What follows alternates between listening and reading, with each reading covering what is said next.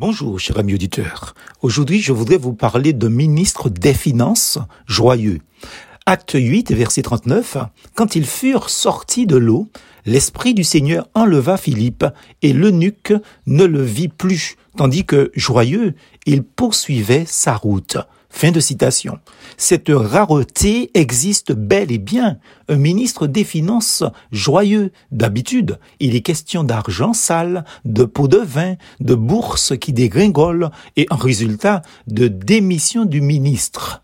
Là, les choses sont différentes. Pour preuve, cette histoire ministérielle se déroule quelques années après la résurrection de notre Seigneur et Sauveur Jésus-Christ. Il s'agit d'un ministre des Finances africain de la reine d'Éthiopie. Bien des hauts fonctionnaires aux finances sont aujourd'hui pleins de soucis et on peut le comprendre face à la versatilité des cours de la bourse.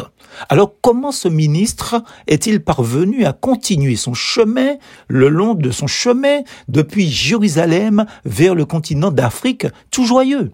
D'abord, il nous est dit qu'il revient de son pèlerinage spirituel avec un rouleau du prophète Isaïe, précieux trésor contenant un message d'espoir pour un peuple rebelle et malade moralement parlant. Il lit ce livre qui parle d'un Dieu qui veut faire grâce, mais à condition qu'on l'écoute. Ensuite, ce dignitaire est rejoint par un homme de Dieu, l'évangéliste Philippe. Celui-ci lui explique que par cette image d'une brebis qu'on mène à l'abattoir et d'un agneau muet, Ésaïe décrit à l'avance l'humiliation future du Messie, Jésus-Christ, venu offrir sa vie sans défaut en sacrifice pour le pardon de nos péchés. Ésaïe chapitre 53. Finalement, cet homme en quête de vérité comprend et accepte cette bonne nouvelle pour lui-même. Aussitôt, il ouvre son cœur au Seigneur et témoigne de sa foi par l'obéissance du baptême. La foi spontanée de cet homme est impressionnante. Alors, n'hésitons pas à l'imiter pour notre joie dans la foi. Plus force en Jésus.